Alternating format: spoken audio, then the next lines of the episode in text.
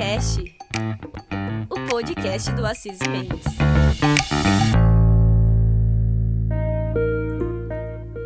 Olá, pessoal. Eu sou Ana Carolina e estamos começando mais um Dadoscast. Bom, não é novidade que a Lei Geral de Proteção de Dados vem causando impactos significativos na forma em que as empresas tratam os dados pessoais dos titulares. Nesse sentido, é muito importante a gente analisar os impactos que essa lei pode causar nos negócios que ocorrem na internet, principalmente quando falamos de e-commerce, o famoso comércio virtual ou comércio não presencial. Aí depende de como você quiser falar. Que é basicamente compras de serviços ou produtos através da internet. Seja por meio do seu celular, o seu computador, notebook ou até mesmo pelo seu iPad.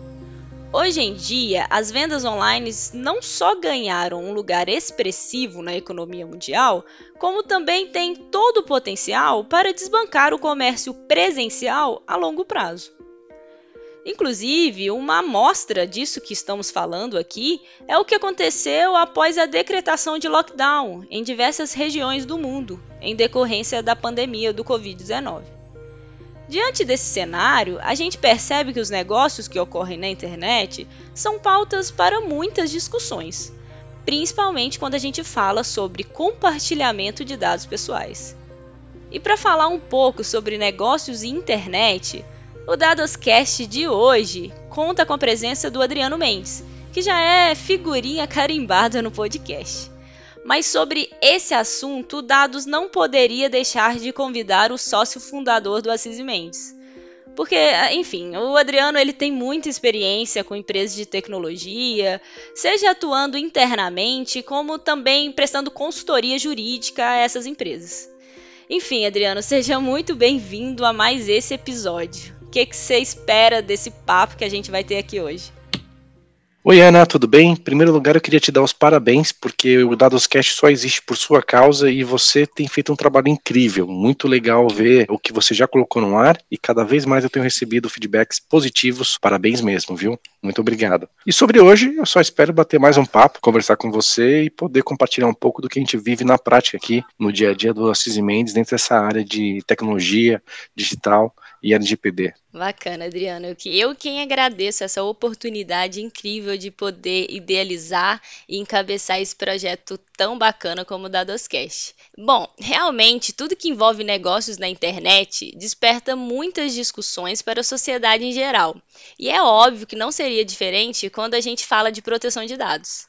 Para a gente entender a grandeza desse comércio, Queria destacar que, de acordo com o índice Spending Pulse, o comércio digital no Brasil teve uma expansão de 75% em 2020, o que chegou a representar 11% das vendas do varejo.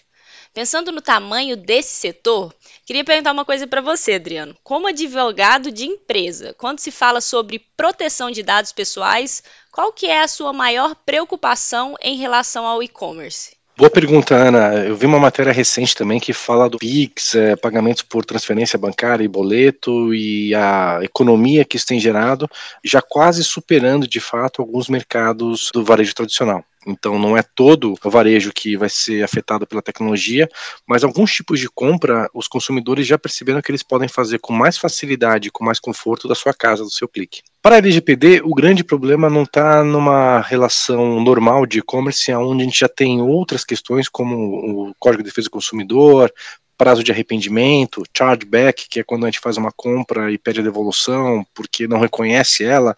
Isso pode ser uma questão de fraude que gera muito problema para quem vende mercadoria física e tudo mais, né? Para a LGPD, o que acaba pegando é saber com certeza que eu segui o procedimento correto na hora de fazer o opt-in, na hora de obter as autorizações e não só o consentimento daquele usuário que também passa a ser titular de dados pessoais, e também para cuidar dos princípios do Security Privacy by Design. Será que aquele banco de dados, será que aquela tecnologia que eu escolhi, ela é realmente a melhor tecnologia para um banco de dados que está na internet? Ou seja, um banco de dados que tem uma possibilidade de acesso e vazamento maior? Então, o nosso cuidado com tecnologia e e-commerce não é com um modelo de negócio só, mas também se aquele tipo de produto ou serviço não vai causar um dano maior num caso de incidente ou vazamento. Bacana, Adriano. Realmente são muitas questões, né? E continuando aqui com essa análise de estatísticas desse setor, e para não focar também só em 2020, já que muitos podem falar que o comércio virtual cresceu apenas por causa da pandemia, se a gente pegar os dados da Associação Brasileira de Comércio Eletrônico, lá em 2019, o e-commerce brasileiro faturou 61,9 bilhões de reais, o que representa 16,3% a mais do que em 2018. Ou seja, né, a gente precisa ressaltar que esse setor é muito relevante para a nossa economia. E quando a gente fala de LGPD, esse setor continua também sendo muito importante, já que muito desse lucro pode estar relacionado à manipulação de dados pessoais. Daí, Adriano, pensando nesse contexto, eu acho que é legal a gente falar sobre as análises de dados de perfil do consumidor. A gente sabe que é normal as lojas online utilizarem dados de localização, dados de idade e dados de preferências para ativar o interesse do consumidor. Nesse ponto, eu gostaria de te fazer uma provocação. Considerando a vigência da LGPD até que ponto essas práticas de perfilamento e essas análises de dados agregados serão permitidas? Bacana, Ana. Boa pergunta também. O que muda bastante com o LGPD é que a gente vai ter que garantir nos negócios online uma transparência, uma coleta do necessário e uma finalidade. Ou seja, antes de começar a coletar informações daquele internauta, que também é um consumidor e também é um usuário, a empresa deve fazer um, um estudo de viabilidade e verificar se aquela informação é lícita e vai ser usada corretamente para essa lei. Eu não posso coletar um monte de informações ou ter informações daquele titular de dados, consumidor, internauta, é, sem que ele saiba e sem que isso esteja minimamente descrito nos meus termos de uso política de privacidade.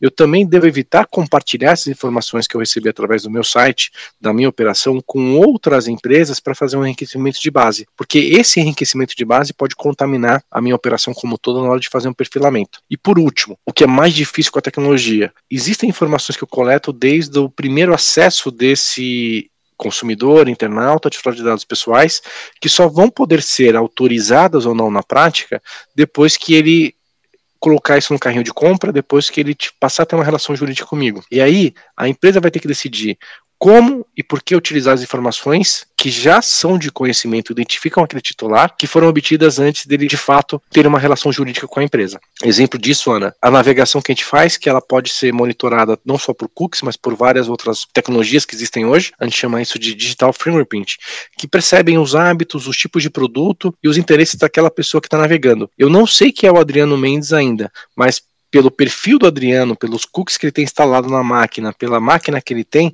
eu consigo saber que aquela ali é uma sessão já da mesma pessoa, independente do dia que ela voltou a visitar. Aí eu consigo criar um comportamento médio. Poxa, o Adriano clicou numa garrafa de vinho.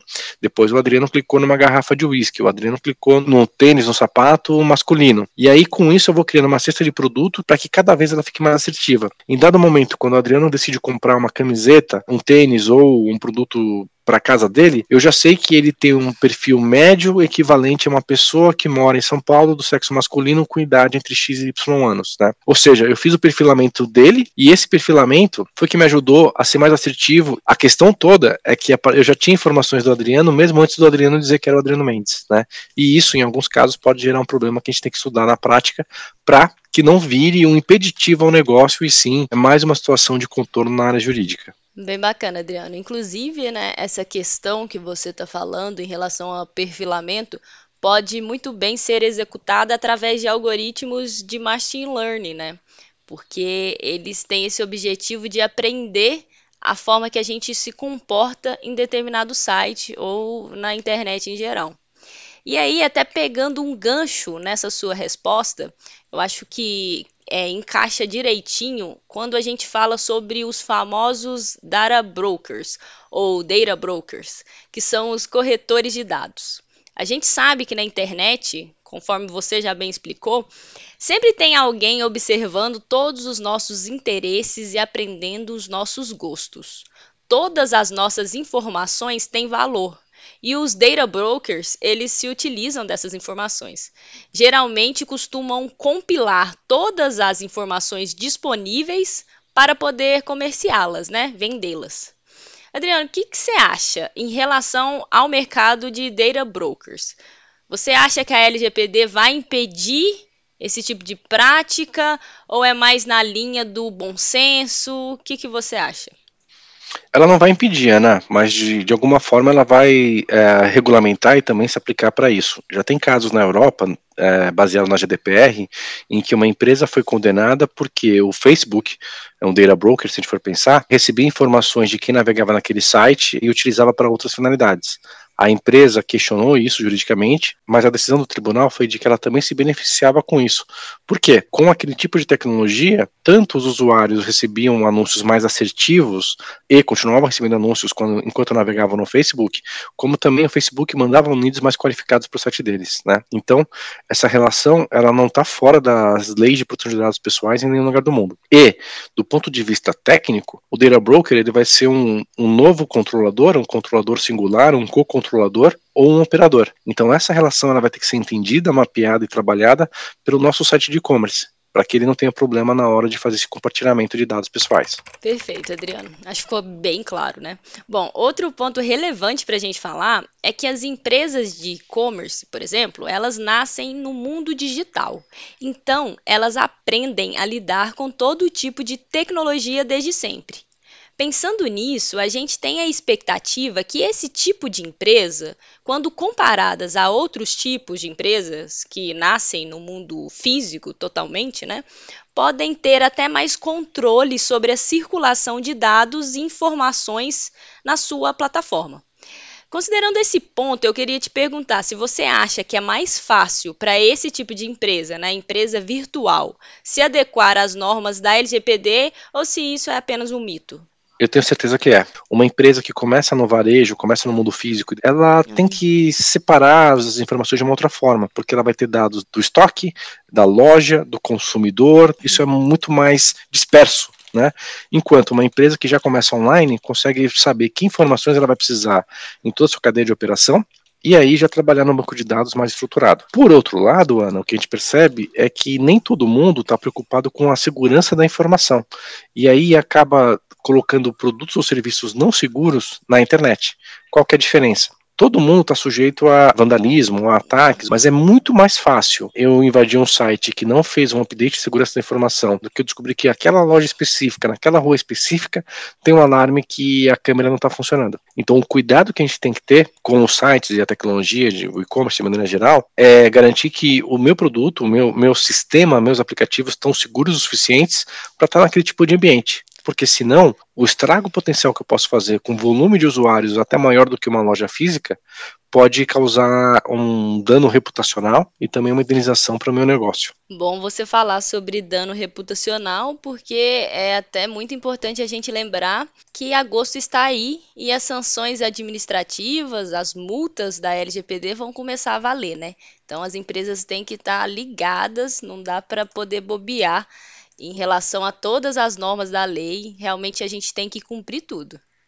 Bom, pensando em tudo que a gente já falou até agora, mas direcionando o assunto para bancos de dados das empresas de e-commerce. Queria te fazer um questionamento que eu acho que pode até ajudar muitas empresas que estão nos ouvindo. Você até abordou um pouco sobre essa questão de enriquecimento dos bancos de dados, né, para poder ter mais possibilidade de comércio, enfim. Pensando em todos os tipos de dados que são coletados por essas empresas de e-commerce e até mesmo considerando a indefinição de prazos para exclusão e remoção desses dados que constam nos bancos, né?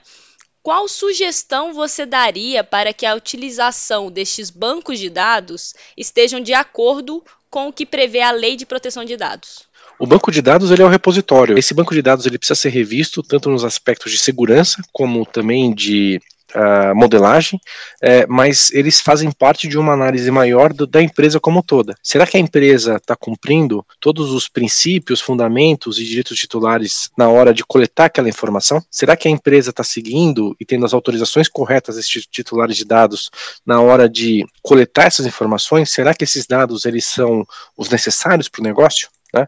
Então, para muito além do banco de dados, a gente tem que lembrar que a LGPD não se aplica só para a parte técnica, ela tem muito mais a ver com procedimentos e com os processos da empresa até então. Em relação ao banco de dados, a gente tem que lembrar do Security Privacy by, by Design. Então, quem vai ter acesso a esse banco de dados? Será que eu não consigo anonimizar, pseudonimizar ou de alguma forma fazer um mascaramento para evitar que, se ele for exposto, eu consiga minimizar o dano daquela exposição, ao invés de ter como chaves de registro, como a chave de identificação, o CPF, o e-mail, o nome, eu não consigo criar um ID que seja correlacionado em outras tabelas com aquele titular, aquela pessoa física, porque daí, num caso de vazamento, eu consigo com mais facilidade dizer que eu me preocupei com aquilo que eu tive medidas do que se já tiver ali uma tabelinha com nome, RG, CPF, endereço, opção sexual e tudo mais. O outro ponto também, quando a gente faz essa modelagem do banco de dados, eu vou ter que verificar se o meu negócio está sujeito à revogação ou oposição do titular. Por quê? Se eu tenho como chave primária desse banco de dados o CPF ou o e-mail, por mais que eu queira, eu não vou conseguir apagar toda a informação. Eu vou ter que manter a informação ou eu vou ter um problema maior na hora de manter a integridade do meu banco de dados. Então, para isso também, pensar nos impactos da LGPD na hora de modelar e construir o banco de dados vai ajudar a empresa para que ela não tenha problemas futuros. E fora isso, para a gente é uma operação normal do dia a dia que já está sendo, tem criado pouco impacto nessa parte específica de infraestrutura. É, é, muito bom conversar com você, Adriano, porque você pega o assunto e você vai destrinchando. Então eu acho que todo mundo que está nos ouvindo aqui agora já conseguiu sanar muitas dúvidas, né? E eu queria até continuar nesse gancho de, desse assunto, né? Falando de banco de dados. Como a gente falou, práticas como compra de base de dados é muito comum. Se a gente fazer um Google, a gente percebe é, muitos sites com muitos posts ensinando como enriquecer a sua base de dados para poder disparar o seu produto ou seu serviço para os, os consumidores de forma exponencial, né? E aí a gente sabe, né, que a LGPD ela pode até não restringir algumas coisas, mas ela delimita como isso vai acontecer e ela também requer que seja observado várias questões, vários princípios, bases legais, fundamentos. E aí nesse ponto eu queria saber se você acha que no caso dessas empresas que ainda fazem algo parecido, que é totalmente contra o que a LGPD é, já traz na sua lei, na, na, na, sua ideia de cultura de proteção de dados, se esses planos de conscientização dentro da empresa, eles são suficientes para mudar a cultura organizacional ou você acha que é necessário alguma coisa mais rígida? Dentro dos nossos clientes, dos clientes que já começaram a fazer algum tipo de adequação, a gente percebe uma grande maturidade. Né? Facilmente esses nossos clientes já voltam para a gente sabendo que bases de dados são listas e eles podem comprar, compartilhar e ter uma origem para enriquecer. E quais e-mails são suspeitos, quais ofertas são suspeitas, eles falam assim: olha, isso aqui não para de pé. De fato, montar uma base de dados não é algo legal, né? Mas a venda dessa base de dados é algo que pode ser questionado de várias formas. Primeiro, porque eu tenho aí o CDC que fala que o, consumidor deve ser é, avisado é, na abertura de qualquer cadastro que envolva os dados dele. Segundo, que agora tem que ter a finalidade, né? É, e aí, por mais que eu me baseie no legítimo interesse, na hora de revender isso daí para uma outra finalidade, eu posso ser questionado tanto da empresa que está sendo vendida, né, como da empresa que está comprando esses dados.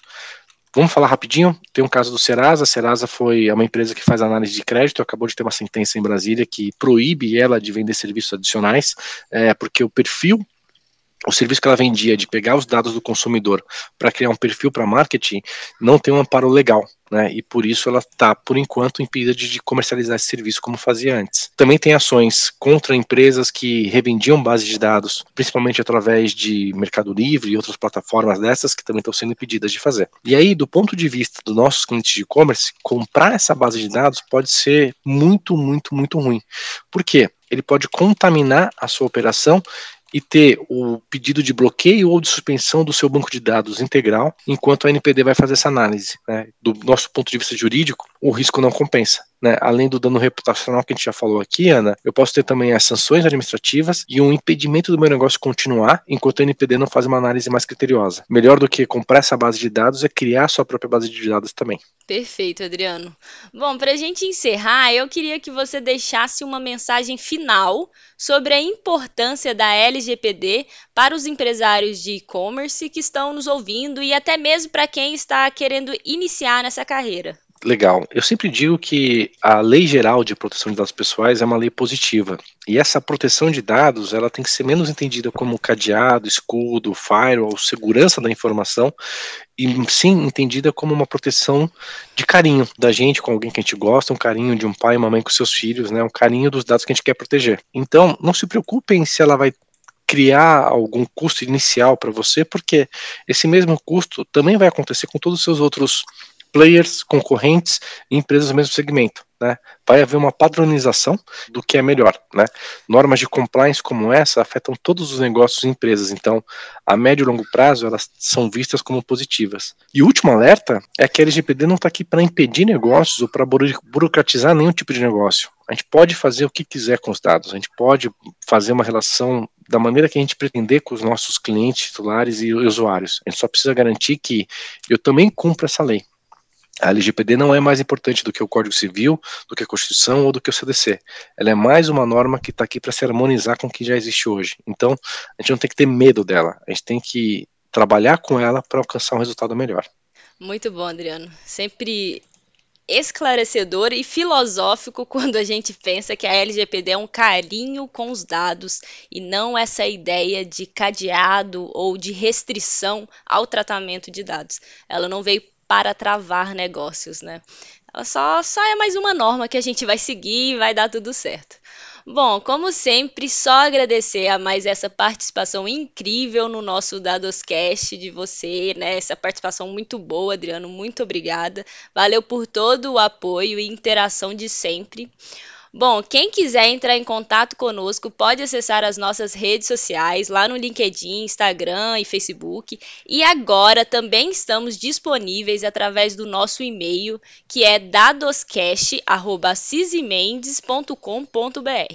Eu conto com a participação de vocês, inclusive quem quiser mandar ideias de temas que podemos tratar aqui no Dados e também quem tiver interesse em participar de algum episódio, manda uma mensagem pra gente e de lá a gente vai conversando. Valeu, Adriano. Valeu, gente. Obrigado, Ana. Obrigado, pessoal. Até a próxima. O Dadoscast é um projeto do Assis Mendes e Sociedade de Advogados e tem como objetivo trazer informações e debater assuntos de direito digital, tecnologia e proteção de dados. Não deixe de nos seguir aqui no Spotify e acompanhar os nossos próximos episódios. Até mais!